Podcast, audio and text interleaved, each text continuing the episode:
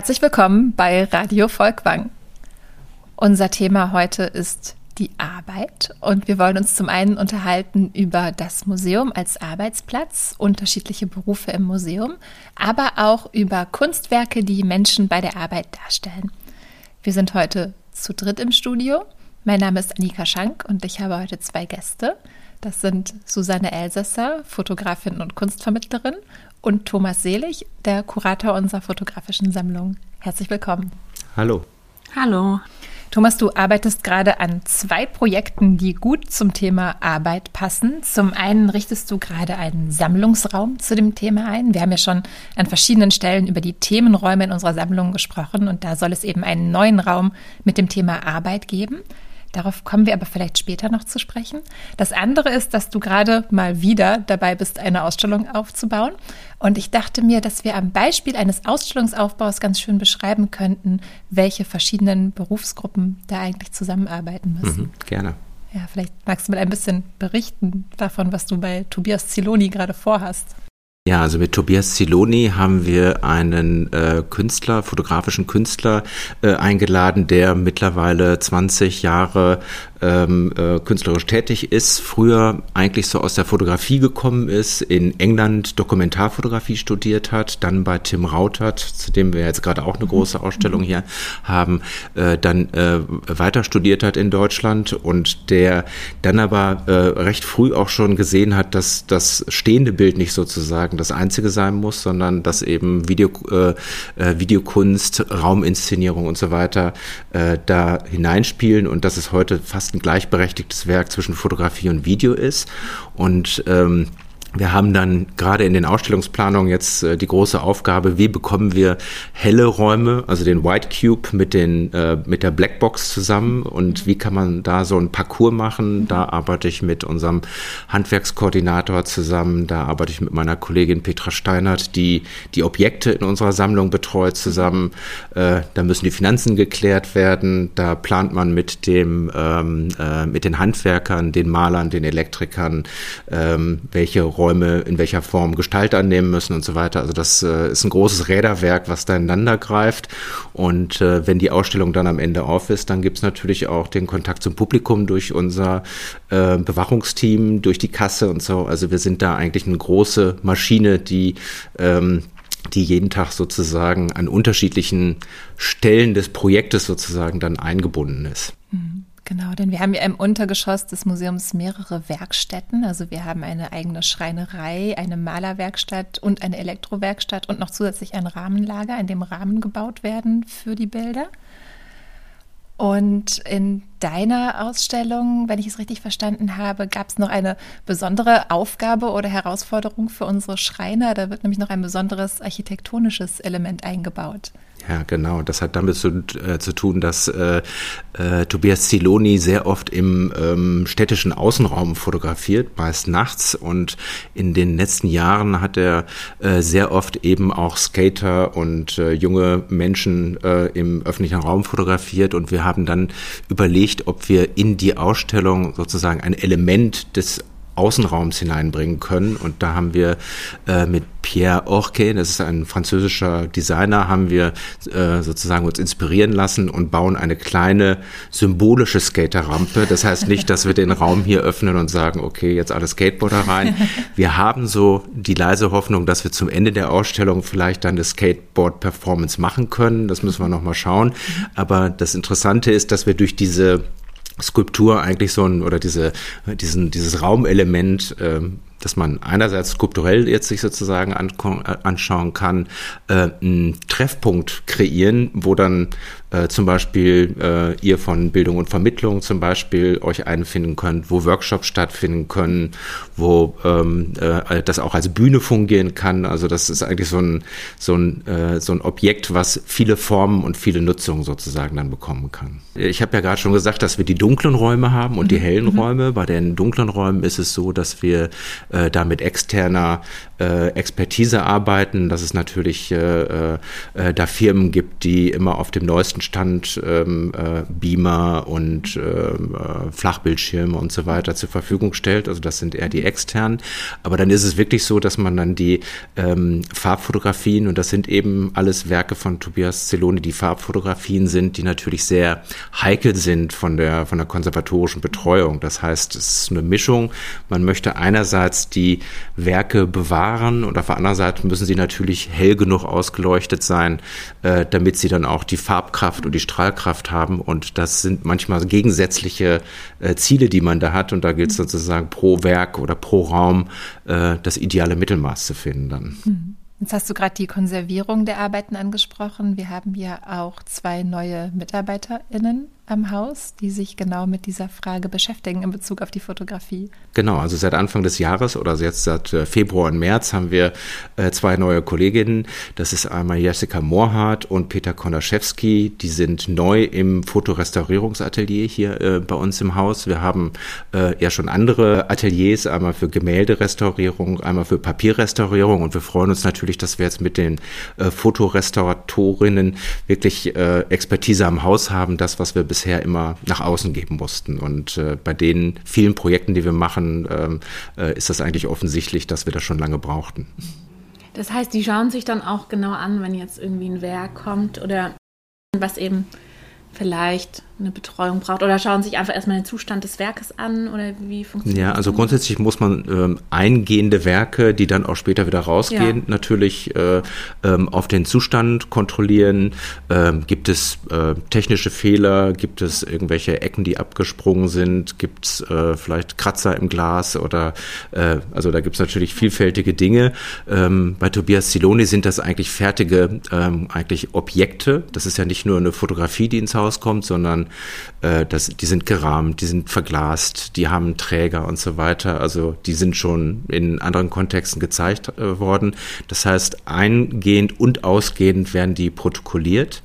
Ähm, das Gleiche passiert aber auch, wenn man Werke zum Beispiel für die Sammlung ankauft, dass man ähm, eigentlich dann schon eine Art Dokument macht, äh, äh, wie man zukünftig damit umgehen muss. Also welchen Glasreiniger benutzt man zum Beispiel oder äh, was für eine Art äh, fotografisches Verfahren haben wir da? Ähm, ist das zum Beispiel noch die alte C-Print-Technologie, die jetzt mittlerweile am Aussterben ist oder sind das äh, grob gesprochen Inkjet-Prints, die eine andere Haltbarkeit und auch eine andere Lagerung erfordern. Also da müssen wir ähm, für jedes Objekt, was ins Haus kommt, müssen wir eigentlich äh, äh, individuell wieder mhm. entscheiden, mhm. was ist der richtige Weg, um das eben auch dauerhaft für die, äh, äh, fürs Haus zu sichern dann. Mhm. Das ist die konservatorische Seite.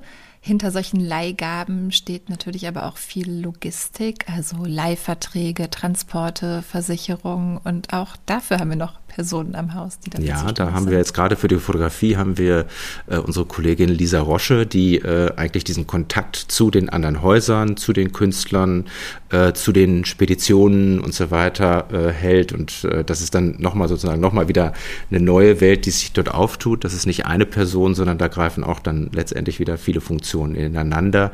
Das äh, Ganze muss dann eben mit den Terminen vor Ort koordiniert werden. Wann können Sachen ins Haus kommen, dass sie nicht im Weg stehen, dass sie geschützt sind, dass sie aber auch nicht aufwendig zwischengelagert werden müssen. Also da haben wir auch begrenzte Lagerflächen hier im Haus. Äh, das heißt also, da ähm, äh, ist sehr viel Feinplanung auch vonnöten dann. Naja, ganz davor steht natürlich der Entscheid für die, Pro, äh, für die Programmgestaltung. Das Und der heißt, Direktor spielt auch eine der Rolle. Der Direktor spielt eine Rolle, äh, das kuratorische Team spielt eine Rolle, wo wir eigentlich die äh, verschiedenen äh, Vorschläge auch in der Gruppe diskutieren und dann formt sich dann, wir sind jetzt gerade dabei, eigentlich für die Jahre äh, 23, 24, 25 äh, die Themen zusammenzustellen. Also man ist immer äh, in der Gegenwart und mit ganz vielen Schritten auch in der Zukunft äh, beschäftigt dann. Und die Finanzierung muss gesichert sein. Also da kommt auch noch unsere Verwaltung und Buchhaltung ins Spiel. Richtig, genau.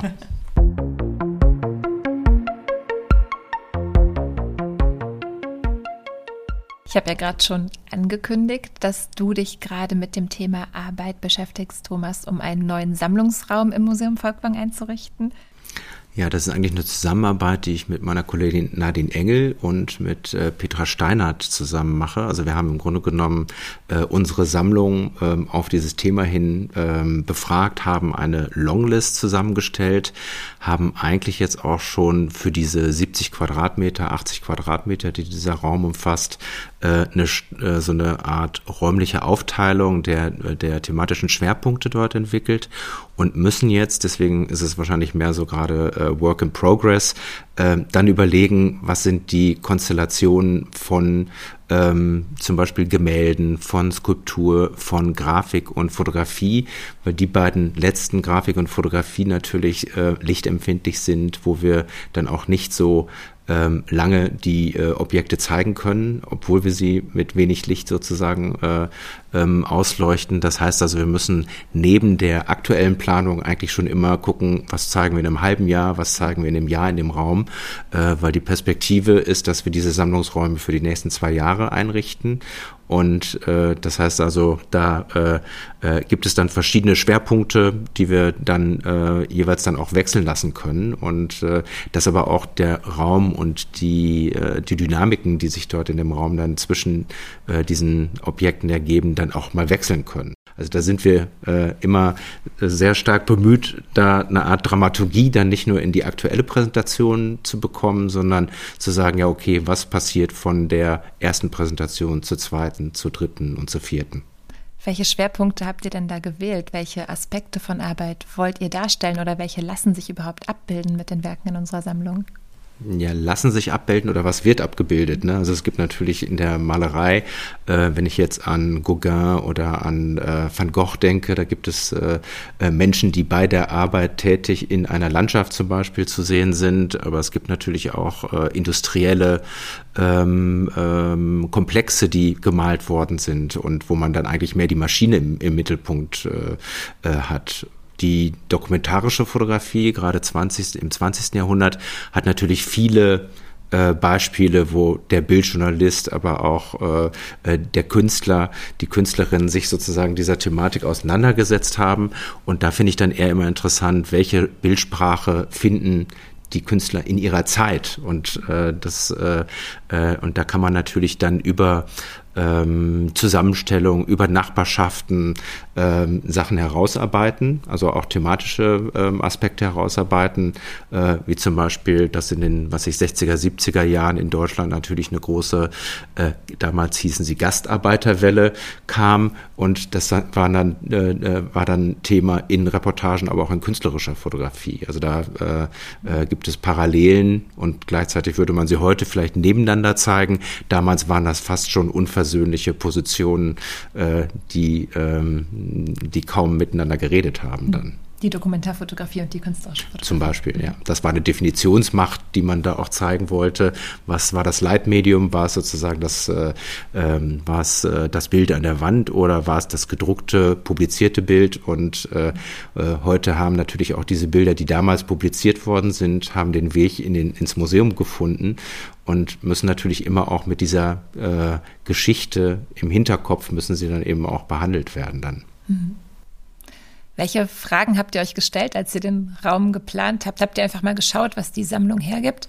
Oder habt ihr euch überlegt, was ihr eigentlich unter Arbeit versteht und welche Aspekte davon vielleicht auch ihren Weg ins Bild gefunden haben? Ja, also, äh, also der, der Begriff der Arbeit hat sich ja gewandelt. Also wenn ich jetzt allein vom, äh, von der Handarbeit zur Automatisation, zur Digitalisierung, also da gibt es ja so viele Dinge, die in den letzten, äh, kann man sagen, Jahrzehnten äh, äh, über die Arbeitswelt hineingebrochen sind. Und teilweise kann man das äh, in der, äh, aus unseren Sammlungsobjekten kann man das äh, äh, darstellen. Aber dann haben wir zum Beispiel ähm, auch äh, jetzt äh, natürlich die Pandemie gehabt, äh, oder wir sind mitten in der Pandemie, wo wir alle Homeoffice machen und wahrscheinlich dauert es noch mal fünf, zehn Jahre, bis sich das in Bildern niedergeschlagen hat oder äh, wie, wie kann man diese besondere Zeit, die, in der wir jetzt gerade leben, äh, wie kann man sie fotografisch darstellen? Das ist jetzt momentan noch äh, bei den Künstlern und Künstlerinnen. Es werden und, dann viele äh, Selfies vermutlich, wenn wir wahrscheinlich so jetzt Selfies oder Screenshots oder mhm. äh, solche Dinge und so. Ne? und oder Blicke aus dem Fenster. Mhm. Ne? Das gab es auch mal, da war auch mal eine Aufgabe von einer Hochschule, die gesagt hat, okay, jetzt gucken wir alle aus dem Fenster mhm. und gucken, welche äh, Blicke haben wir da, welche sehnsüchtigen Blicke nach draußen haben wir. Äh, und interessant ist dann, das eben auch als Zeitzeugnis festzuhalten und dann eben auch äh, jetzt schon mit Blick auf mögliche Neueinkäufe oder äh, Neuzugänge in der Sammlung zu betrachten dann. Ne? Gibt es auch unerwartete Werke in dem Raum?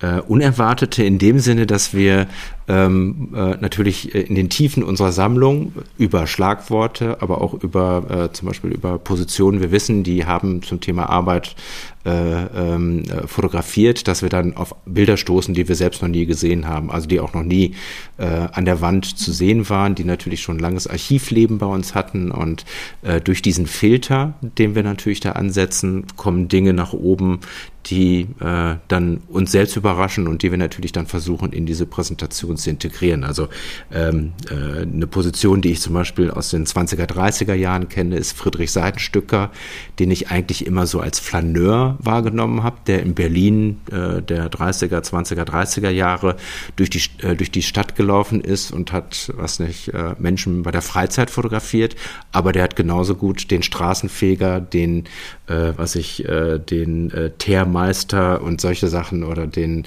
den Gasriecher und so. Also das waren so Berufe, die, die kennen wir heute gar nicht mehr.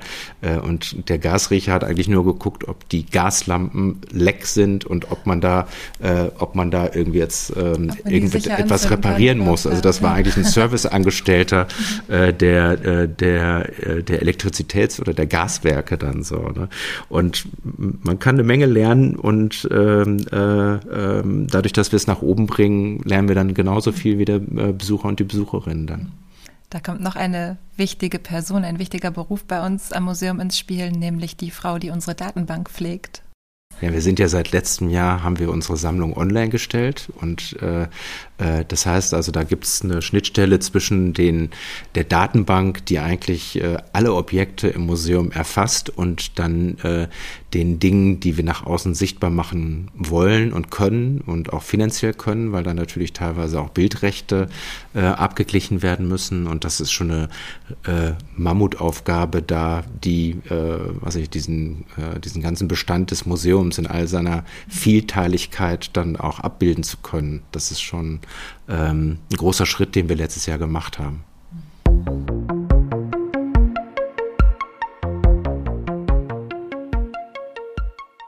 Jetzt haben wir ein bisschen über das Museum als Arbeitsplatz gesprochen. Aber es gibt ja auch in unserer Sammlung zahlreiche Bilder, die Menschen bei der Arbeit zeigen. Und die wollen wir uns jetzt mal ein bisschen genauer anschauen. Die ersten Bilder, die mir in den Sinn kamen, als ich über das Thema Kunst und Arbeit nachgedacht habe, waren Bilder von Vincent van Gogh. Wir haben in unserer Sammlung vier Gemälde von Vincent van Gogh und zwei davon zeigen Menschen bei der Arbeit. Das eine ist ein ganz bekanntes Werk, das heißt Die Ernte Kornfeld mit Schnitter aus dem Jahr 1889. Und da ist der Fokus wirklich auf die Menge der Arbeit und die überwältigende Arbeit gelegt, würde ich sagen. Denn wir sehen ein Kornfeld. Das nimmt mehr als die Hälfte der Bildfläche ein im Bildvordergrund. Es ist in einem kräftigen, strahlenden Gelb gemalt und es zeigt diesen ganz typischen Pinselstrich, für den Van Gogh bekannt geworden ist, in dem eben die Ähren des Korns in verschiedene Richtungen gedreht und gewölbt sind. Wir sehen auch einige schon fertig gebundene Korngaben vorne im Feld liegen, aber auch da muss man schon genau hinschauen. Die sind erst auf den zweiten Blick erkennbar in dieser wogenden Masse von Korn, die Van Gogh hier gemalt hat. Und erst wenn man noch genauer hinschaut, sieht man die Person, die überhaupt auf diesem Feld arbeitet. Die verblasst nämlich ein bisschen gegen dieses intensiv strahlende Gelb. Die ist vor allem an Konturlinien zu erkennen, gar nicht so farbig ausgearbeitet, in einem blassen Blau-Grün gehalten und die steht eben breitbeinig in diesem riesigen Feld, leicht nach vorne gebeugt und bearbeitet mit einer Sense, mit einer Sichel dieses Kornfeld. Die Figur steht links im Bild und es erweckt wirklich den Eindruck, dass sie noch eine riesige Menge Arbeit, eine riesige Weite an Feld vor sich hat. Für mich ist immer bei dem Bild, muss ich sagen, vor allen Dingen, wenn ich hier in der Sammlung, in den Ausstellungsräumen davor stehe, ist für mich total immer wieder überwältigend, dieses, diese wahnsinnige Gelbton, dieser unglaubliche, ähm, ja, wie er mit dem, wie er das Gelb selbst eben auch anmischt, zum Teil auf dem Bild, wie viel Farben doch wirklich in dieser großen, in diesem großen Feld äh, drin versteckt sind. Manchmal auch nicht auf den ersten Blick man äh, das sieht, sondern wirklich, wenn man wirklich ein paar Minuten mal davor steht und sich das ganz genau anschaut. Was dann auch eben diese enorme Bewegung und dieses Spiel eigentlich auch, man kann sich so richtig vorstellen, nochmal wie der Wind da so durchgeht durch dieses Kornfeld und eben von Grüntönen, Brauntönen, Weiß, Weißnuancen bis zu manchmal auch so ein bisschen kleines bisschen rosa oder eben ja ganz viel in dem Gelb, das Gelb ausmacht, das Gelb anreichert und es so auch so ein eine ganz, so ein ganz universales einen Ausdruck auch hat, was, was ich eigentlich ganz schön finde. Und sich unterscheidet von zum Beispiel anderen ähm, Bereichen, wo er dieses Gelb auch eingesetzt hat, zum Beispiel die Sonnendarstellung, da ist das Gelb viel blasser gehalten und auch so ein bisschen eindimensionaler. Also es ist nicht so 3D-mäßig eben wie vorne dieses Feld, finde ich. Ne? Ja, das, äh, ja. Das, das sieht man so ganz schön darin. Ja wo du gerade die Sonne ansprichst, der Himmel ist ja auch ganz auffällig. Der Himmel hat ein merkwürdiges Grün, der scheint wirklich eingefärbt zu sein durch diese grelle gelbe Sonne. Und wir scheinen uns in der Mittagszeit zu befinden. Die Sonne steht hoch am Himmel und brennt eben wirklich auf diese arbeitende Person darunter, was die Arbeit eben nochmal beschwerlicher erscheinen lässt. Mhm. Und dabei, der Himmel ist eine, in seiner Farbigkeit, hat er etwas Merkwürdiges auch dadurch, dass er eben dieses, diesen grünlich, also er hat so einen grün-gelblichen Schimmer und äh, man sieht ganz klar da eben auch, dass die typische Malweise von Van Gogh, dass er eben viele mit einem relativ kleinen Pinsel, äh, wo auch gearbeitet hat und eben ganz viele kleine Striche aneinander ähm, ja, aneinandergereiht hat eigentlich, ne? Oder das auch so für so eine Bewegung sorgt in dem, in dem Himmel. Und man sich auch fragt, wenn das so eine, es sieht ja eigentlich nach einem schönen Tageslicht aus, eine Mittagssonne, was, dass er eben diesen Grünhimmel da eingesetzt hat, ne? wo man ja. sich auch denken kann, wie kommt es das dazu, dass er da eben vielleicht auch sich so von so einer Lokalfarbe löst mhm. und eventuell, also dann einfach schon so ein bisschen wie ihn nach seinen Gedanken malt oder ja. nach seinen Gefühlen. Van Gogh konnte diese Szene beobachten, dieses Kornfeld sehen aus dem Fenster in seinem Zimmer in der Klinik in Saint-Rémy, in der er sich 1889 aufgehalten hat aufgrund seiner psychischen Erkrankung. Also es war durchaus eine real beobachtete Szene, aber du hast recht, es ist auch mehr als das. Ich würde sagen, dass dieses Bild eben nicht nur ja, dokumentarisch die harte Arbeit auf dem Feld darstellt, sondern dass es auch etwas Sinnbildliches hat. Also wirklich wie dieser Mann ankämpft gegen die Natur und versucht eben diese Natur zu bezwingen und zu bewältigen. Und du hast es gerade ganz schön schon beschrieben, wie auch der Maler sich abarbeitet an dieser Farbe und versucht, mhm. diese Farbe durchzuarbeiten. Da wird wirklich nicht nur die Arbeit, sondern auch dieses Gelb auch in was Symbolisches ja. überhöht.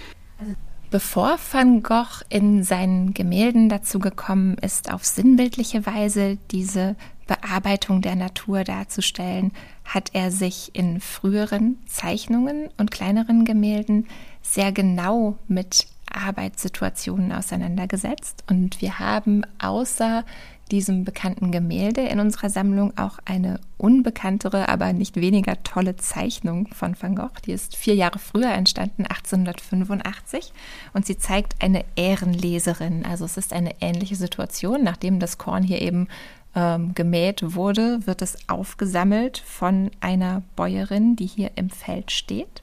Und die Van Gogh, anders als den nur klein angedeuteten Mann im Kornfeld, in einer Nahansicht zeigt, sodass ihr Körper beinahe das gesamte Format füllt. Das Bild ist mit schwarzer Kreide gezeichnet. Es sind viele Schraffuren. Es ist sehr dunkel gehalten, dieser ganze Körper, der auf einem hellen, nur angedeuteten Feld steht. Die Frau trägt klobige Holzschuhe an den Füßen, die ihr einen festen Stand verleihen.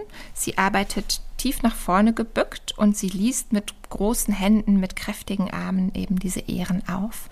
Und mein Eindruck ist, dass alles an ihr sehr kräftig, schwer und robust wirkt. Ja, ich finde auch, dass es eine unheimliche Verdichtung ist. Also dieser ganze Körper, wie er auch gemalt ist und dargestellt ist, ist durch diese vielen kleinen Schraffuren, die das so sehr kompakt. Der ganze Körper wirkt sehr geschlossen, mhm. eine Einheit und eine unheimliche Kraft, finde ich auch, dass davon ausgeht. Und mhm. ähm, dann eben im Kontrast dazu wird der Boden noch von Van Gogh so etwas anskizziert, aber sonst verliert sich das eigentlich relativ in so einem weißen, hellen Raum um diese Frau herum. Ja. Man nimmt eben an, dadurch, dass sie mit dieser sehr kräftigen rechten Hand eben gerade so ähm, etwas ein Korn aufliest, dass sie da eben auf einem Feld arbeitet. Aber das Feld wird nicht weiter angedeutet. Also das ähm, wird eigentlich so relativ reduziert. Ich finde, das kann man auch schon sagen, dass es so ein es ist schon so ein leicht abstrakteres äh, Herangehensweise an diese ganze ja. Darstellung. Ne? Ich finde auch, die Frau wirkt fast wie freigestellt. Also mhm. es ist eher so eine Bewegungsstudie, also wirklich der Bewegungsablauf der Tätigkeit ganz genau beobachtet. Und das finde ich sehr interessant. Van Gogh hat in ähm, dieser Zeit, also 1883 bis 1885, viele, viele Skizzen, Zeichnungen gemacht, eben von den Leuten seiner Umgebung. Er lebte zu der Zeit in Nünen, also äh, in den Niederlanden auf dem Land, in einem ländlichen Gebiet und hat dort viel Zeit mit den Bauern und Bäuerinnen in seiner Umgebung verbracht und deren Leben dokumentiert in diesen sehr genauen Studien. Und das finde ich vor allem interessant im Hinblick darauf, wie er später dann eben mit diesen Motiven sehr viel freier umgegangen ist, aber hier eben ein ganzes Repertoire auch von landwirtschaftlichen Tätigkeiten angelegt hat in seinen mhm. Bildern. Wie wenn er auch so eine Bewegungsabfolge vielleicht auch daran studiert, ne? Ja, oder eben ja, dann auch ja. ganz genau beobachtet. Mhm. Aber doch eben auch, was bei Van Gogh ja auch bei vielen Bildern wirklich auch äh, sehr schön zu sehen ist, eben auch schon so ein Übergang oder so ein Ausblick in etwas, was kommt danach oder wie kann man auch abstrakter mit so einer Beobachtung umgehen. Ne? Ja. So.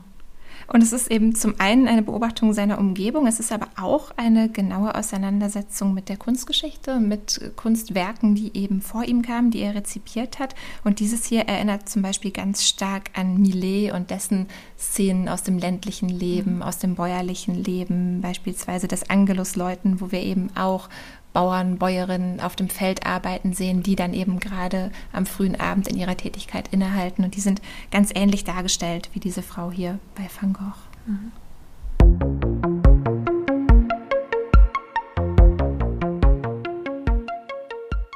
Wir haben noch ein weiteres sehr berühmtes Gemälde in unserer Sammlung, das Menschen bei der Arbeit zeigt. Und interessanterweise ist es in genau dem gleichen Jahr entstanden, in dem auch Van Gogh sein Kornfeld gemalt hat im Jahr 1889.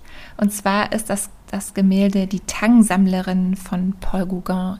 Und darin finde ich sehr interessant, dass auch die Darstellungsweise sehr nah dran ist an Van Gogh und in diesem Fall vor allem sehr nah dran an der Zeichnung der Ehrenleserin von Van Gogh. Ich finde die Art und Weise, wie Gauguin hier die Tangsammlerin an der bretonischen Küste darstellt, hat viel gemeinsam in der Kleidung, in der Körpersprache, in der malerischen Ausarbeitung mit Van Goghs Bildern.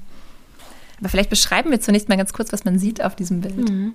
Also man sieht im ähm, rechts vorne im Vordergrund ähm, sieht man eine Frau, eine Tangsammlerin, die eben kniet oder gerade ähm, ja sitzt fast. Sie stützt sich auf mit einem mit einer Hand auf dem Boden, die andere Hand ruht so relativ entspannt auf ihrem auf ihrer Kleidung. Und die hat so einen relativ, finde ich, gedankenverlorenen Blick nach vorne, also so leicht nach unten gerichtet. Und das ist die Frau, die auf jeden Fall am meisten, wo man am meisten eine Kopf- und Gesichtdarstellung sieht, also wo das Gesicht sehr differenziert ausgearbeitet ist. Bei den anderen wird es relativ bedeckt gehalten. Die anderen Figuren befinden sich alle ähm, weiter im Mittel- und Hintergrund.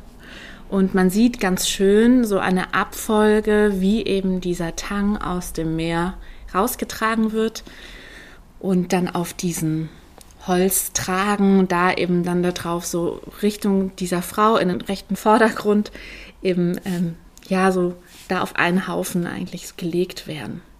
Ich finde interessant, dass die Kleidung der Personen fast genauso ist wie bei Van Gogh. Also die tragen einfache Kleider und Hauben aus einem anscheinend groben Stoff, genau wie die Ehrenleserin bei Van Gogh.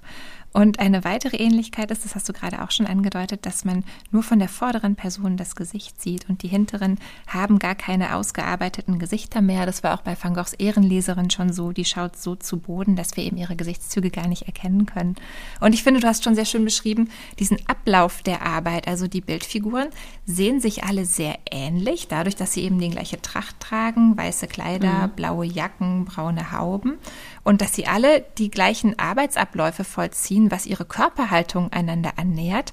Dadurch entsteht so eine gewisse Monotonie im Bild. Also die wirken wie nach hinten gestaffelt. Das könnte eigentlich auch viermal die gleiche mhm, Person ja. zu unterschiedlichen Zeiten dieses Arbeitsablaufes sein, als sei einfach nur die gleiche Figur nach hinten hin gestaffelt mhm. worden. Was ich aber hier, äh, was irgendwie ganz mutig ist und wo man auch sieht, dass Gauguin sich auch wirklich über den Bildausschnitt so Gedanken macht, ist, dass man am rechten Bildrand sieht man, dass da jemand angeschnitten ist, ne? Oder ich glaube, das ist ein Pferd sogar, was da angeschnitten ist, ist auf der rechten Seite. Aber das finde ich total interessant. Genau, also dass Gauguin sich hier einerseits mit sehr alten Techniken und einer alten, langen Arbeitstradition auseinandersetzt, aber das schon auf durchaus moderne Weise tut. Also die, die Art und Weise, wie das Bild aufgebaut ist, finde ich, erinnert wirklich an, an eine Fotografie ja. und bekommt so eine gewisse Zufälligkeit. Also vorne links im Bild liegt ein Hund, dessen Nase aber auch schon so ein bisschen angeschnitten ist oder dessen Schnauze. Mhm. Und rechts an der Seite sehen wir eben den Brustkorb und ein Bein von einem Pferd, das vermutlich genutzt wurde, um dann später eben die Kisten oder Karren mit diesem Seetang wegzuziehen vom Strand. Und da kommt eben beides zusammen und das finde ich auch sehr typisch für Gauguin. Also einerseits das Interesse an etwas sehr altertümlichen, einer ja, langen alten Tradition und andererseits eine ganz moderne Bildsprache, um sich dem anzunähern. Dabei ist auch, ähm, fällt auch äh, ganz schön auf, wenn man das Bild anschaut, wie er mit den, wie er Farbflächen einsetzt mhm. oder wie mit Farbflächen umgeht. Du hast schon die Kleidung angesprochen, dass ähm, die eben auch alle so eine so Stoffhauben oder Kopfbedeckungen eben aufhaben und da kann man ganz schön sehen, dass er ähm, immer versucht hat, diese einzelnen Kleidungsstücke wie so einzelne Farbflächen zu behandeln und eben wie so eine Außenlinie oder so eine Umrisslinie um diese einzelnen Flächen drumherum immer so, die immer so eingefasst hat. Mhm und dann versucht hat, mit einem relativ gleichmäßigen, flächigen ähm, Auftrag, Farbauftrag eben diese Fläche zu füllen. Also es ist mhm. lange, da unterscheiden die sich wahrscheinlich auch sehr, also da unterscheiden die sich sehr stark, dass sie einfach ganz anders mit Farbe und Farbaufstrich und ähm, Pinselführungen umgehen in ihren Werken. Ja, ja. für diese geschlossenen Konturen ist Gauguin mhm. dann ja auch sehr bekannt geworden. Gauguin hat zu der Zeit, als er das Bild gemalt hat, in der Bretagne gelebt. Er ähm, hat zuvor in Paris gelebt, aber er wollte eben weg aus der Großstadt und sich wirklich absichtlich einem einfacheren Leben zuwenden und etwas, das er als ursprünglicheres Leben verstanden hat, hat er gesucht. Und deswegen war er eben so interessiert an diesen alten, einfachen Tätigkeiten wie dem Tang sammeln. Und ich finde ganz interessant, welchen Blick er auf diese Arbeit wirft. Das ist ja eine sehr schwere und auch monotone körperliche Arbeit. Und er stellt das aber mit ganz viel Ruhe und ganz viel Würde dar. Also durch diese geschlossenen Formen, die du gerade beschrieben hast, durch die Wiederholung, auch durch diese schwer und massig wirkenden Körper bekommt diese einfache alte Arbeit eben eine ganz große Würde zugeschrieben. Interessant ist auch die Farbigkeit. Also es gibt einfach viele. Ähm, es ist eigentlich, ich finde, es wirkt, das Bild wirkt relativ warm in der, mhm. in dem, in der, in der Farbwahl, in den Farbtönen, aber hat doch irgendwie auffällig viel Blautöne auch in den Bildern. Also die ja. Kleider und auch das Meer im Hintergrund und der Himmel hat dann doch relativ ähm, kühle, kalte Farbanteile, aber es ist so eine ganz schöne Ausgewogenheit eigentlich. Ne? Es ist auch da so ein wie so eine Harmonie, die auch so ein Gleichgewicht bringt oder so ein das Bild irgendwie so hält und trägt, finde ich auch. Ja. Ich finde, das unterstreicht nochmal diese Arbeit in einem natürlichen Rhythmus, denn das Tangsammeln ist ja etwas, das wirklich abhängig ist von den Gezeiten, von Ebbe und Flut und eine Arbeit, die eben im Einklang mit dem Meer passieren muss. Und ich finde, so haben eben diese Figuren auch Anteile von dem Meer und Anteile von dem Seetang eben durch die Farbigkeit mhm. ihrer Kleidung. Und ganz interessant ist ja auch, dass im Mittelpunkt dieses Bildes eben keine Figur ist, sondern in der Mitte befindet sich mhm. dieser große Haufen Seetang, das Material, um das es hier eben geht. Gauguin selbst hatte Erfahrung mit sehr unterschiedlichen Berufen. Er ist zunächst zur See gefahren und hat dann als Börsenmakler gearbeitet, bevor er sich entschieden hat, Künstler zu werden. Und als er festgestellt hat, dass er in der Bretagne auch nicht das einfache, naturverbundene Leben finden kann, das er so idealisiert hat, wie wir es in diesem Bild noch sehen, hat er sich entschieden, in die Südsee zu gehen und es dort zu suchen.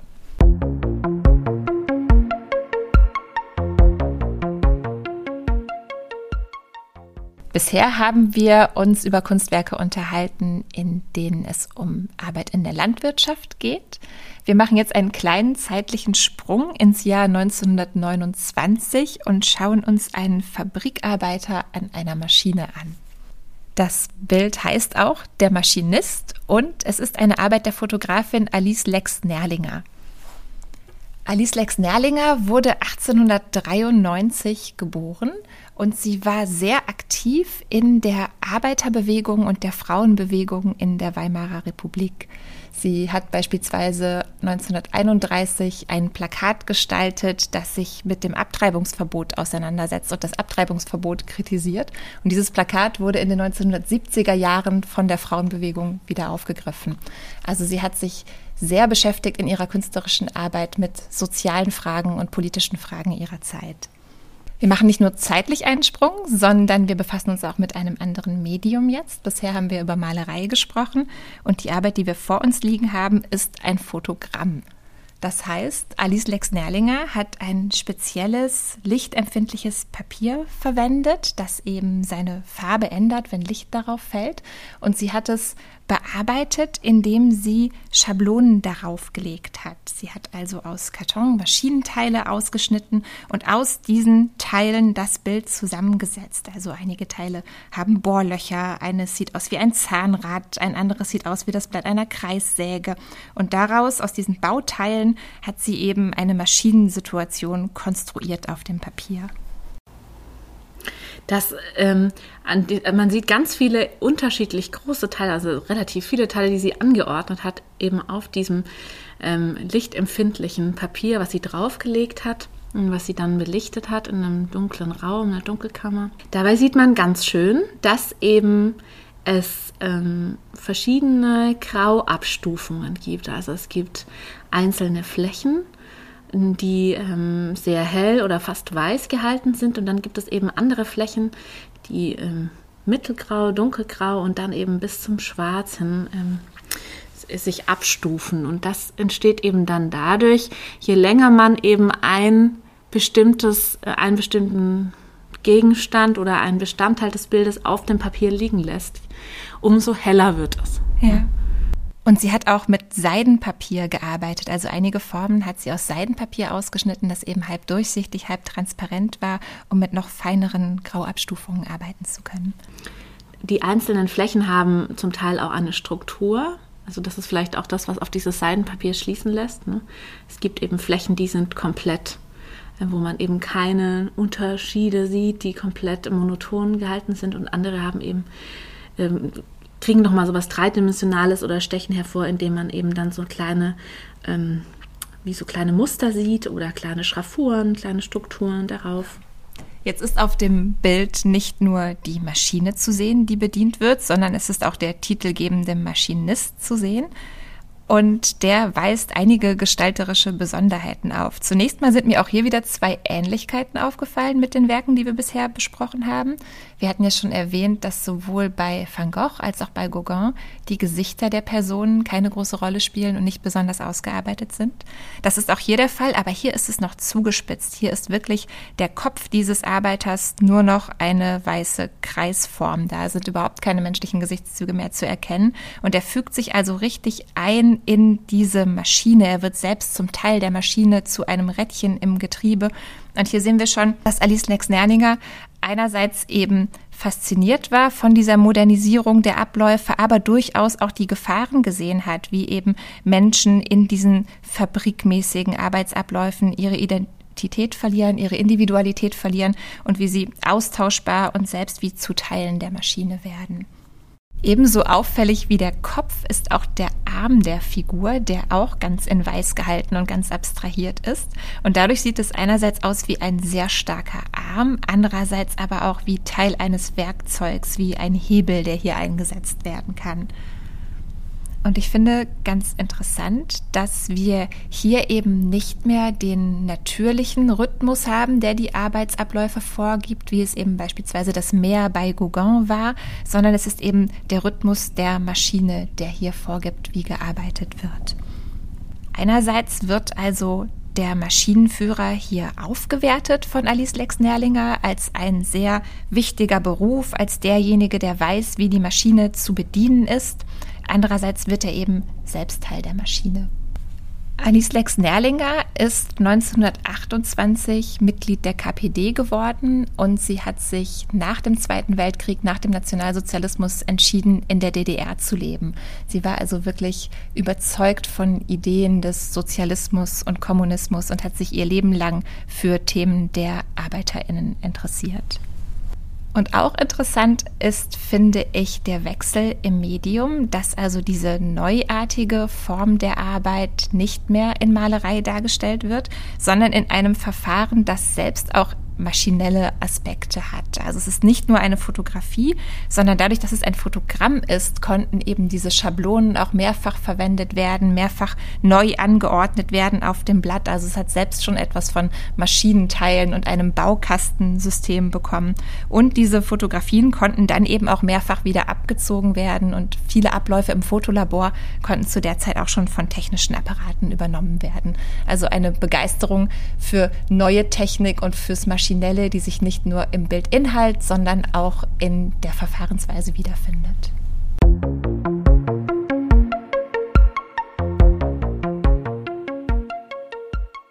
Jetzt haben wir schon viel über bezahlte Arbeit gesprochen. Viel Arbeit findet aber ja auch zu Hause statt und wird gar nicht so wahrgenommen oft und wird auch nicht bezahlt. Also Arbeit im Haushalt oder Care-Arbeit. Fallen uns da auch künstlerische Beispiele ein, die sich damit beschäftigen? Ja, ein gutes Beispiel ist eigentlich die Helen Chadwick, eine englische Künstlerin, die äh, 53 geboren ist in äh, Großbritannien und die hat eine, eine ihrer frühen Arbeiten ist in The Kitchen von 1977 und da geht es um Ganz klar, also sie benutzt ihren nackten Körper, sie stellt äh, sich selbst dar. Eben in dieser, das sind zwölf Drucke, Schwarz-Weiß-Drucke, stellt sie sich selbst ähm, und die Rolle der Frau so ein bisschen da in vier verschiedenen Haushaltsgeräten, elektronischen Geräten. also einmal die Waschmaschine, dann den Herd, den Ofen und den Kühlschrank. Mhm. Und hat da also das sind nicht jetzt reale ähm, Haushaltsgeräte, sondern das ist eben dann so aus Plastik, eben so ein, ich glaube, es ist auch zum Teil aufblasbar und manchmal sind es auch so Gestelle, so merkwürdige Gestelle, in die sie sich dann auch so ein bisschen so reinzwängt, ne? wie diesen, diese, diese Ofenkonstruktion. Und da äh, sieht man so ganz schön, was sie auch äh, damit untersuchen möchte. Ganz interessant ist zu sagen, dass diese Arbeit am Anfang als eine Performance geplant war. Also die hat in einem College in, in, ich glaube auch in London, wo sie eben ihren Master gemacht hat, hat sie mit drei Performance-Künstlerinnen, weil sie eben auch nicht nur Fotografin, sondern sie hat sich auch als Bildhauerin und Performance-Künstlerin bezeichnet und auch hat in all diesen Medien gearbeitet, hat sie mit diesen drei Performance-Künstlerinnen das als eine Performance aufgeführt. Also sie war ein Gerät und die drei anderen waren auch jeweils Geräte. Und dann haben sie daraus das eben ähm, ja, das so ganz schön eigentlich dazu zu erzählen, finde ich, sich einfach selbst mit ihrem Körper, mit ihrer Nacktheit, mit dem Rollenbild der Frau, auch wie bewege ich mich, wie zeige ich mich, das ist ja nochmal was anderes, wenn man das als Druck sieht, als wenn man jetzt sagt, man hat wirklich ein Live-Publikum und äh, zeigt sich dann so. Ne? Ja, Absolut. Und ich finde, man kann sich das auch sehr gut vorstellen, wenn man sich die Fotos anschaut, dass die ursprünglich aus einer Performance stammen. Also diese Küchengeräte sind wirklich wie so ganz sperrige Kostüme, kann man sich vorstellen. Mhm, also ja. aus weichen Materialien, aber die schränken wirklich die Bewegungsfreiheit ganz schön ein. Ja. Ja, also zum Teil auch, ne, also sie stellt sich in so einer Spüle da, ist eben dann der rechte Arm so richtig wie so im rechten Winkel nach oben zeigen, so wie, wie so richtig festgezurrt oder so, ne, richtig eben so festgemacht, wo man dann so denkt, es, es ist so eine, ja, eine Begrenzung, aber auch eine Einschränkung. Mhm. Und ähm, das ist ganz interessant, das ist eine ihrer provokativsten Arbeiten. Und sie hat eben in ihren frühen Arbeiten sich selbst mit ihrem nackten Körper. Er versucht daran eben auch Sachen zu erforschen, zu auch ähm, verbildlichen, was sie dann später nicht mehr gemacht hat. Sie mhm. hat später dann gesagt, sie will sich nicht mehr nackt zeigen, sondern hat dann eher Materialien gesucht, die für so, so ein Nacktgefühl oder halt so auch sehr erdverbundene Sachen manchmal, wo sie dann einfach dadurch so einen Nacktsein irgendwie ausdrücken wollte. Fand ich ja. auch ganz Soweit ich weiß, ist sie dann auch mehr ins Körperinnere gegangen. Genau, ja. Also hat Organe nachgebildet genau. oder mit Urin ja. gearbeitet. Ja, genau, ja. ja. Bei der Nacktheit hier finde ich ganz interessant, dass sie ja auch zwei Rollenvorstellungen von Frauen zusammenbringt. Also die Nacktheit ist manchmal relativ dezent, da sehen wir nur ihren Kopf oder nackte Schultern oben aus der Waschmaschine herausschauen. Manchmal ist sie aber auch sehr explizit in Szene gesetzt, wenn die Kamera eben genau den nackten Hintern fokussiert. Also die Frau wird nicht nur als, als Hausfrau oder sogar als personifiziertes Küchengerät dargestellt, sondern sie bleibt immer auch Sexobjekt gleichzeitig. Ja. Also das, sie hat auch ähm, durch diese Arbeit, also weil sie eben auch so multimedial gearbeitet hat, ne, sie hat eben viel selber ähm, performt, sie hat aber auch viel mit Fotografie gearbeitet als Ausdrucksmittel, hat sie eine ganze Generation, also in den 70er Jahren, so die nach, ähm, so nach ihr kam oder die junge Generation hat sie sehr stark geprägt und war auch, ähm, auch eben mit ihren Thematiken und auch hat unheimlich die Geschichte des Feminismus eigentlich auch mitgeprägt in, in, in England und war einer der ersten Frauen, die für den Turner-Preis nominiert waren. Also war auch einfach sehr erfolgreich ja. und hat auch so den Zeitgeist getroffen, glaube ich. Ich glaube, das war so was, was in der Zeit auch so von ganz vielen so auch ein Thema war, was ganz wichtig war, angesprochen zu werden. Ja, ich musste zum Beispiel auch an Maria Lasnik denken, die ja gleichzeitig in den 70er Jahren in einem anderen Medium, nämlich der Malerei, sich auch mit dem Thema Haushalt und Küchengeräte beschäftigt hat und die im Grunde den gleichen Gedanken malerisch umsetzt, wie nämlich die Frau zum Küchengerät selbst mhm. wird, wie sie sich dann selbst als Bügeleisen darstellt oder mit einem Kochtopf über dem Kopf. ja. Ja, und die hat den, den, was du schon angesprochen hast, eben diesen Care-Arbeit. Begriff in den, im englischsprachigen Raum, das hat sie auch stark geprägt, meine ich. Ne? Also das ist so ein Begriff, der eigentlich so ein bisschen später, erst so in den 90er mhm. Jahren wirklich aufgekommen ist. Aber da ging es eben darum, Care-Arbeit eben, dass sich kümmern, sich pflegen, sich um etwas sorgen. Und das hat sie eben auch ganz stark thematisiert, dass eben die Frau die, die Rolle der Frau eben auch dann in dem Haushaltsbereich, in der unbezahlten Arbeit, aber gesellschaftlich total wichtige, wichtiger Punkt, ne, ein Aspekt, eben oft unbezahlt dann auch die Frau überwiegend das geleistet hat, ne, wo dann eben auch nicht so ein gleichberechtigter äh, ähm, dann irgendwie Zustand war, dass man eben dann egal äh, Frau oder Mann sich da um etwas kümmert, sondern dass es eigentlich die meiste Zeit der Frau einfach zugeteilt wurde auch. Ne? Sie war ja auch sehr theoretisch interessiert, also hat sich auch sehr früh mit Gendertheorie beispielsweise beschäftigt.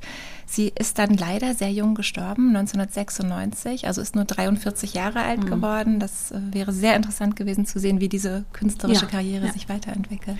Ja, zumal mal ja schon in den relativ kurz, kurzer Schaffensphase ne, von also 42, 43 Jahre dann gesehen hat, wie stark sie sich entwickelt hat. Also es war keine Künstlerin, die lange eben auch mit einem also natürlich grob genommen mit einer Thematik sich auch immer wieder auf eine andere Art und Weise beschäftigt hat, aber die auch immer so ein Stück weitergegangen ist und vor allen Dingen auch mit ihrem, was sie für Medien benutzt hat, um sich auszudrücken. Das ist eigentlich so ganz spannend. Ja. ja.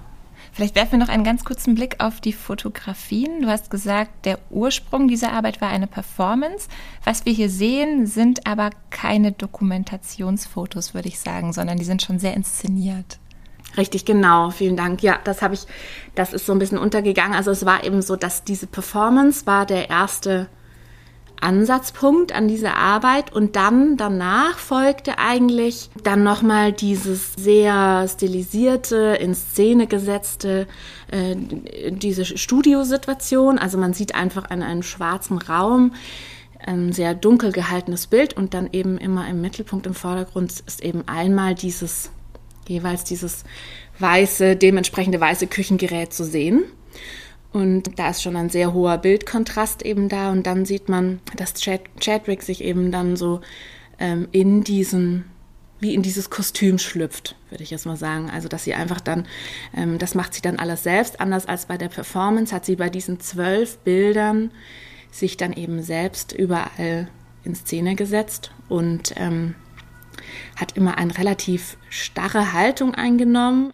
Oft schaut sie ganz direkt in die Kamera und hat so einen ganz ausgerichteten, starren, ja, wie erstarrtes eigentlich Ich. Also, dass sie einfach so total so, ähm, ja, auch wie so ein bisschen abwesend ist, also oder mhm. auch so distanziert ist zu etwas. Ne? Also man hat nicht das Gefühl, dass sie jetzt so mit viel Emotion oder sowas dann da drin so ja. sich so auslebt. Ne? sie wird sie, wirklich selbst zum Gerät oder genau. zur Maschine. Ja. Das sieht man auch ganz schön in dem einen Bild. Da hat sie, ähm, da stellt sie einen Kühlschrank dar. Das ist so ein riesiges Gerät, so ein Doppelkühlschrank. Und da sieht man eben, dass der Kopf relativ äh, so im Dunkeln gehalten ist. Und dadurch ist eben der ganze Körper so ein bisschen mehr in Szene gesetzt, was eigentlich auch ganz schön ist. Ja. ja. Die Bildausschnitte und die Blickwinkel sind ja sehr unterschiedlich. Also mal hat sie ganz nah herangezoomt oder eben einen Ausschnitt gewählt, wo nur ihr Gesicht aus dem Backofen herausguckt. Mal ist es eher wie eine Bühnensituation, dass das Küchengerät eben wie im Scheinwerferlicht auf einer Bühne arrangiert ist. Auf jeden Fall hat es immer eine große Künstlichkeit, finde ich. Also es geht nicht darum, eine Alltagssituation zu zeigen, da wirklich eine Einrichtung, eine Küche zusammenzustellen, sondern gerade die Künstlichkeit hervorzuheben. Und das macht eben deutlich, deutlich, dass es sich eher um eine Fragestellung handelt, der sie nachgeht, eine Versuchsanordnung und dass es eben auch nicht so sein muss. Das trifft das ganz gut, eine Versuchsanordnung eigentlich, finde ich auch, ja. Oder eben so, dass man denkt, sie lotet so richtig was aus. Ne? Ja. Das ist so ein, ja, wirklich bewusst rausgenommen aus dem alltäglichen Zusammenhang und damit ähm, thematisiert sie es eigentlich aber umso mehr.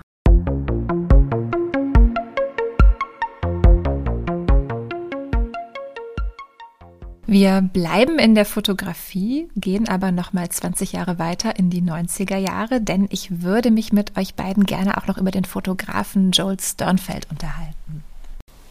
Ich kann vielleicht mal anfangen zu sagen, also Sternfeld ist ein äh, amerikanischer Fotograf, der eben in den 70er, Ende der 70er Jahre angefangen hat in Amerika ähm, mit seinem großen Projekt American Prospect äh, durch das Land zu reisen, also von der Ostküste, da, ähm, wo er bis heute lebt, hat er dann eben in New York, hat angefangen und ist komplett in den Westen gereist und hat, ich meine, über 10, 15 Jahre hinweg einfach versucht, ein, ein, ein Bild, ein Porträt zu finden oder auch zu machen von den Amerikanern, ihren Lebensweisen, ihren Umf ihrem Umfeld und auch von den verschiedenen Gesellschaftsschichten.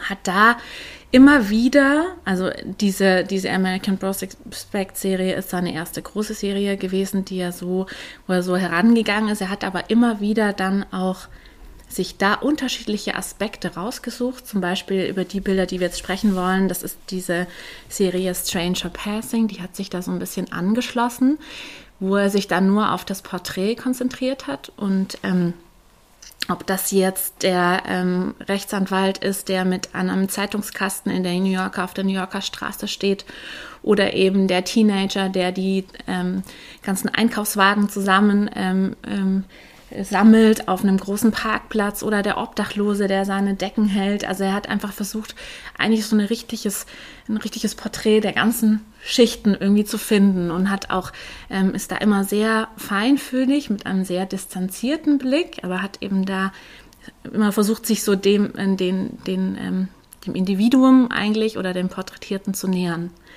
Was ganz interessant ist, ist, finde ich, dass da so ein paar Stile auch der 70er Jahre so zusammenkommen. Also halt diese Straßenfotografie, wie wir das auch zum Beispiel von ähm, Robert Frank auch kennen, der durch Amerika gezogen ist und in den 50er Jahren auch versucht hat, mit The Americans so ein Porträt zu finden. Und dann aber auch so dieses Aufkommende in den 70er Jahren New, New, Topographic, wo es eben darum geht, dass die, der Eingriff in der Natur, auch die, ein landschaftliches Bild oder auch ein städtisches, städtische Landschaft zu finden in Amerika, die so einen sehr zurückhaltenden Blick auf eine Landschaftssituation zeigt, aber auch so einen, eben ganz klar den Eingriff des Menschen auch irgendwie dann äh, so wiedergibt.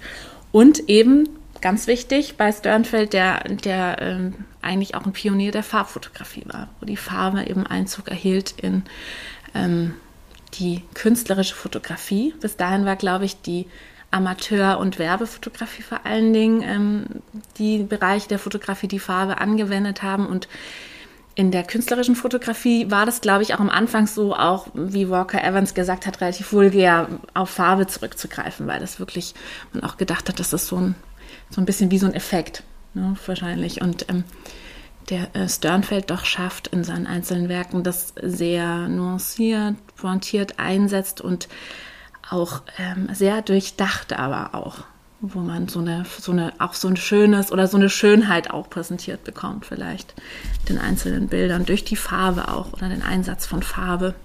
Ja, die haben ganz tolle, warme Farben, finde ich. Und wie du schon sagst, die Bilder sind auch sehr farblich komponiert, also an welchen Stellen im Bild sich einzelne Farbtöne wiederfinden. Und dadurch wird auch jedes Mal eine ganz besondere Stimmung transportiert. Also ich finde, die Bilder haben was sehr, sehr Erzählerisches. Die wirken fast wie Filmstills. Man schaut die an und denkt, die Situation kommt mir bekannt vor aus einem Hollywood-Film oder ich möchte jetzt wirklich gerne erfahren, wie diese Geschichte weitergeht, wohin diese Person unterwegs ist.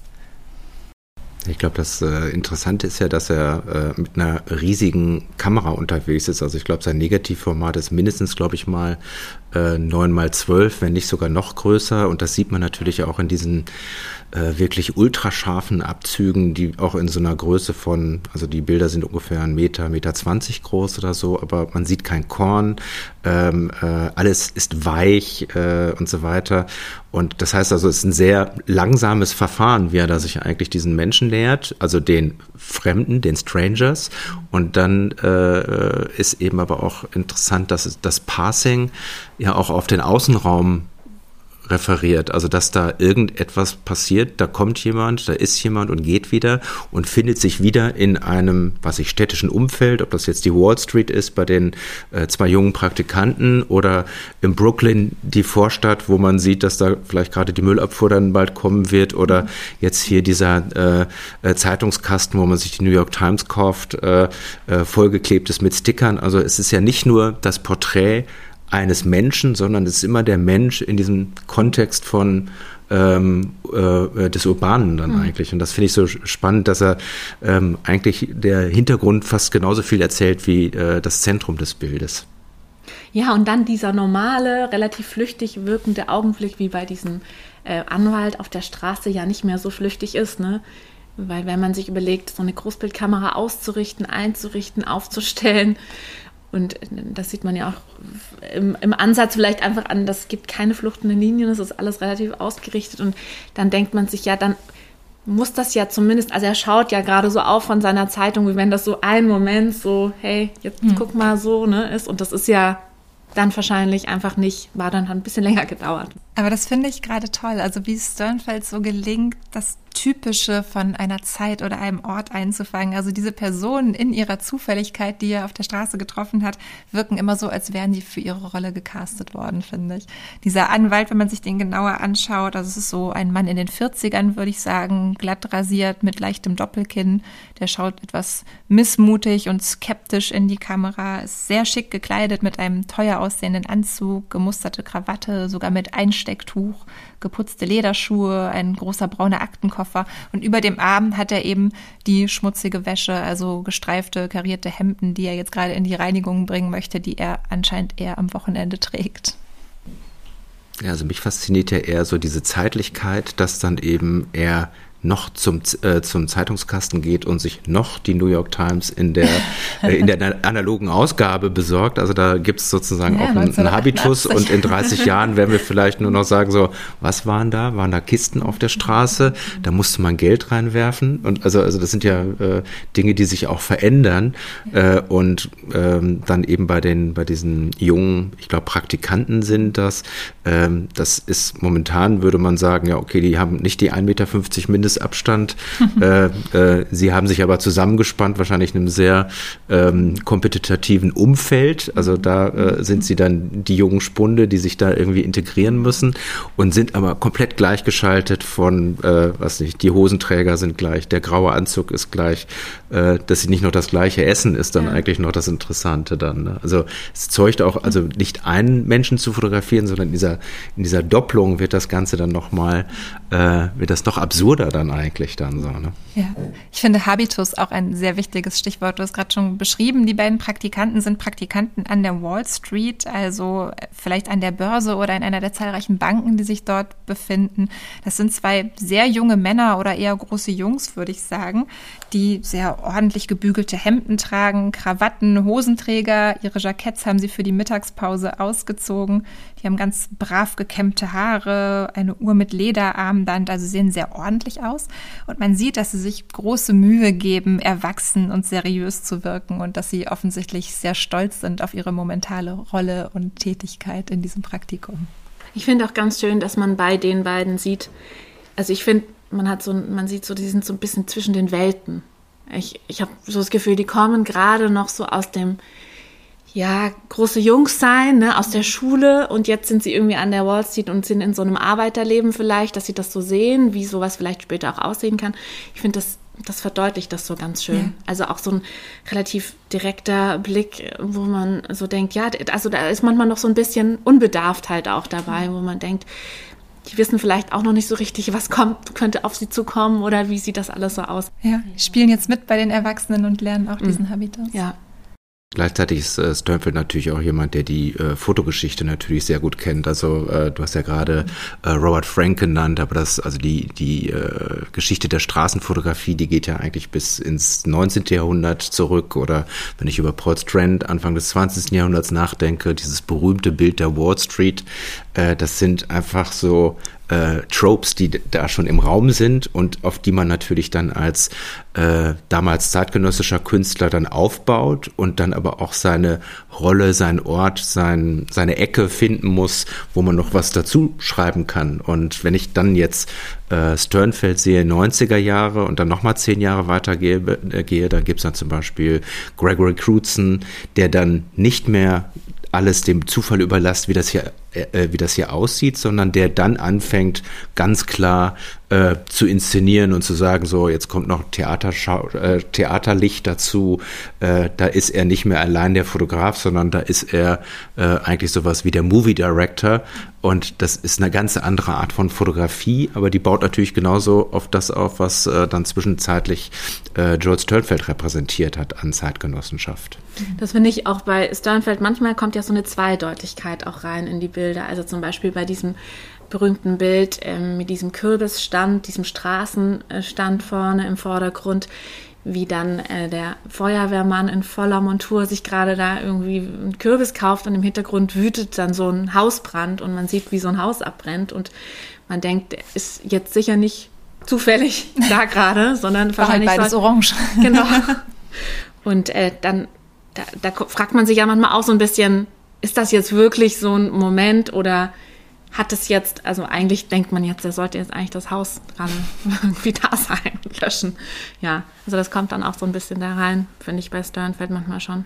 Oder wenn wir auch noch mal weiter zurückschauen in die Fotogeschichte, mich hat es auch an August Sander erinnert, wie eben die Personen hier charakterisiert werden durch ihre Kleidung, durch ihre Körperhaltung, durch ihren Habitus und wie wir im Fall von Sternfeld, aber auch von August Sander eben auch Rückschlüsse ziehen können auf die Arbeit, auf die Berufe dieser Personen.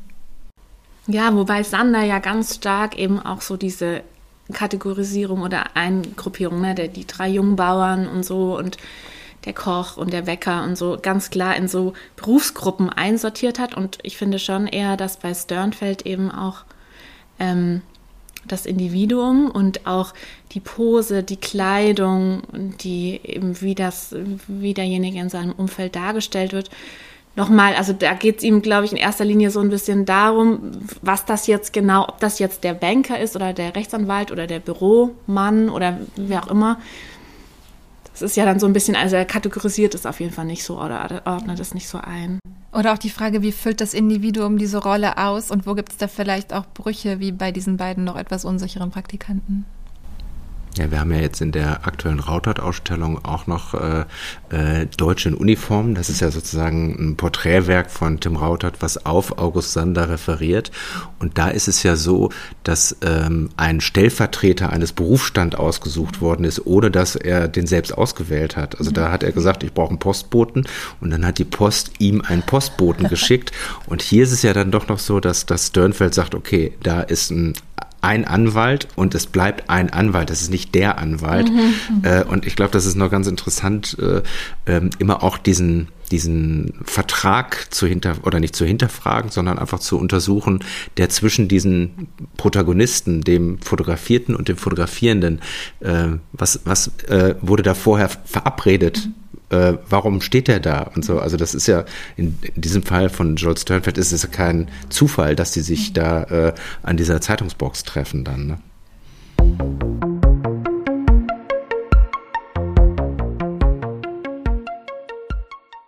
Die aktuellste Arbeit in unserer Sammlung, die sich mit dem Thema Arbeit befasst, kommt vom niederländischen Künstlerkollektiv Atelier van Lieshout und stammt aus dem Jahr 2008. Das Atelier van Lieshout arbeitet interdisziplinär. Es hat seinen Sitz in Rotterdam und es wurde 1995 gegründet von Jupp van Lieshout, der Designer und Architekt ist. Also hier ist schon die Arbeitsweise eine andere, eine kollektive und nicht nur ein einzelner Künstler oder eine einzelne Künstlerin setzt sich mit dem Thema auseinander. In dieser Arbeit befasst sich das Atelier van Lieshout mit Arbeitsbedingungen in der modernen Welt auf eine sehr finstere, zynische, kritische Weise. Und die Arbeit heißt passenderweise auch Stadt der Sklaven. Diese Stadt der Sklaven besteht aus mehreren einzelnen Arbeiten. Also es gibt Zeichnungen, Illustrationen, Pläne, Modelle, Diagramme, aber auch gebaute Teile, also wirklich kleine Häusermodelle und Figurenmodelle, die Teil der Arbeit sind. Und dieser gesamte Komplex, dieser gesamte Stadtentwurf wurde 2008 im Museum Volkwang ausgestellt. Einzelne der Arbeiten befinden sich noch immer in unserer Sammlung. Diese Stadt der Sklaven ist also eine dystopische Zukunftsvision und beantwortet die Frage, wie kann eine Gesellschaft möglichst effizient nur auf den Nutzen hin orientiert zusammenleben. In dieser fiktiven Stadt herrscht eine totale Kontrolle um maximale Effizienz zu erreichen. Und alles im Leben der Menschen ist geregelt. Wie sie wohnen ist geregelt, wo sie arbeiten ist geregelt, wer mit wem zusammenkommen kann ist geregelt und auch der Tagesablauf ist geregelt. Also es ist wirklich eine finstere, totalitäre Vision, die das Atelier von Lieshout hier entwirft. Ein Teil der Arbeit sind die schon erwähnten Diagramme und ein Diagramm in unserer Sammlung nennt sich Division of the Day und zeigt eben, wie der Tagesablauf der Teilnehmer werden sie genannt in diesem Modellprojekt geregelt ist. Es ist äh, eigentlich ein kleines Gemälde auf Leinwand, aber es zeigt ein ganz simples Tortendiagramm wo die Stunden des Tages eingeteilt werden in vier Teilbereiche und dabei steht, worauf diese Stunden verwendet werden sollen. Also der tägliche Zeitplan der BewohnerInnen dieser Stadt sieht sieben Stunden Arbeit in einem Callcenter vor, sieben Stunden Arbeit in der Landwirtschaft, sieben Stunden Schlaf und drei Stunden dienen der Regeneration. Und dieses erwähnte Callcenter wurde dann tatsächlich auch als Modell gebaut, ist also auch Teil dieses hier ausgestellten Stadtentwurfs. Das sind mehrere puzzleteilförmige Einheiten, mehrstöckige Gebäude, in denen eben Menschen im Callcenter arbeiten sollten. Und man sieht schon an der Austauschbarkeit der Architektur, wie austauschbar hier der einzelne Mitarbeiter, der einzelne Angestellte dieses Callcenters geworden ist. Das Atelier von Lieshaut geht in dieser Arbeit aber noch weiter. Das Ganze ist nicht nur zweckrational gedacht, sondern es geht hin bis zu wirklich menschenverachtenden Vorstellungen, die hier zu Ende gedacht und auserzählt werden. Es gibt nämlich weitere Diagramme, die beschreiben, was mit den Teilnehmern passiert, die nicht mehr arbeitsfähig sind, die in diesem Modell nicht mehr mithalten können. Und zwar ist es so, dass die zu Nahrung verarbeitet werden für die übrigen Teilnehmer. Also dieses System beruht tatsächlich auf Kannibalismus. Und es wird wirklich diese Verwertungslogik konsequent zu Ende gedacht. Es geht nicht um die Würde des einzelnen Menschen, es geht nur um seinen Nutzen und wie er selbst nach seinem Tod noch von Nutzen sein kann für die anderen, nämlich indem er gegessen wird und zur Ernährung der anderen beiträgt. Und so soll ein völlig autarkes System entstehen in dieser dystopischen Zukunftsstadt, also eine Stadt, die keine Abfälle produziert oder sämtliche Abfälle wiederverwertet, die also ökologisch auch noch funktional ist, aber eben zu Lasten jeglicher Demokratie, jeglicher Individualität und letztlich jeglicher Menschenwürde. Es gibt in dieser Stadt keinen Diktator, wie man erwarten könnte, sondern es ist ein bürokratisches System, das sich verselbstständigt. Wenn man da vielleicht davor, einfach davor steht und sich diesen Kreis anschaut, hat dieser, diese Torte einfach ein totales Ungleichgewicht. Ja, und es zeigt auch sehr den Zugriff auf den Körper oder der Zugriff auf den Körper wird hier sehr zentral gemacht. Wir haben ja anfangs schon darüber gesprochen, dass Maler wie Gauguin oder Van Gogh eben harte körperliche Arbeit darstellen. Und hier wird der Körper eben bei einer völligen Quantifizierung und Kontrolle unterzogen. Sämtliche körperliche Vorgänge sind auf einmal öffentlich und werden ins Nutzenkalkül dieser Stadt einbezogen. Also die Menschen verkaufen nicht nur ihre Arbeitskraft, sondern letztlich ihren gesamten Körper an dieses System. Das heißt, das ist eine zusammenhängende Serie oder ist Division of the Day nur dieses einzelne es ist eine zusammenhängende Serie. Division of the Day zeigt eben den Tagesablauf. Es gibt eben weitere Diagramme, die andere Dinge in dieser Stadt regeln und auf schematisch abstrakte Weise beschreiben. Und es gibt weitere Modelle, also neben diesem Callcenter, wo die Menschen eben in einer völlig auch auf Effizienz ausgerichteten Architektur arbeiten müssen, gibt es beispielsweise auch Wohngebäude und es gibt auch Bordelle. Also wirklich alle Lebensbereiche sollen geregelt werden von diesem System. Das Ganze ist also offensichtlich eine düstere Zukunftsvision, eine Fiktion, aber zugleich kritisiert das Atelier van Lieshout damit, wie solche Prozesse sich schon in heutige Gesellschaften stellenweise einschleichen, wie eben einzelne dieser Grenzüberschreitungen und Menschenrechtsverletzungen heute schon praktiziert werden, wenn wir beispielsweise denken an den Abbau von Rohstoffen oder an Menschen, die in Fabriken unter ausbeuterischen Bedingungen arbeiten. Man kann auch an historische Beispiele denken. Das Ganze hat auch etwas von einem Konzentrationslager in seinem Aufbau. Und diese verschiedenen losen Enden denkt das Atelier van Lieshout hier zusammen zusammen und fragt sich, wohin es eben führt, wenn alle Lebensbereiche durchökonomisiert werden und wirklich alles nur den Fragen der Wirtschaftlichkeit und Funktionalität untergeordnet wird. Und als Architekturbüro, das das Atelier von Lieshout auch ist, stellt es sich eben auch die Frage, inwiefern diese ethischen Überlegungen auch zusammenhängen mit städtebaulichen und architektonischen Prinzipien, also wie auch Architektur in die körperlichen Bewegungsmöglichkeiten und in die Handlungsspielräume der Menschen eingreift und eben in einigen Stadtentwürfen, historischen Stadtentwürfen auch eingegriffen hat. Aber da braucht man ja schon auch, wenn man das, also wenn man das dann so sieht, als Betrachter braucht man den Hintergrund einfach, ne? Oder man muss dann eine Texttafel haben, die dann so ja, ein bisschen es erklärt sich relativ von selbst durch ja, diese Diagramme. Durch diese, Wenn du die ganzen hm. Diagramme daneben ja, okay, hast, da dann sind dann auch so ganz hm. einfache Strichmännchenzeichnungen hm. dabei, wo man dann eben beispielsweise sieht, wie eine Person, die nicht mehr arbeitsfähig ist, zu Biogas verarbeitet wird oder sowas. Also es ist richtig brutal und richtig finster und zugleich hat es diese sehr simplifizierende hm. Strichmännchen-Optik. Also da hm. wird wirklich anhand einfacher, fast comicartiger Symbole Symbole dieses menschenverachtende System hm. dargestellt. Und das macht es, finde ich, umso erschreckender. Ja. Hm. Dann bedanke ich mich sehr herzlich für euren Besuch im Studio, Susanne und Thomas, und verabschiede mich bei unseren Zuhörenden. Bis zum nächsten Mal. Bis zum nächsten Mal. Tschüss.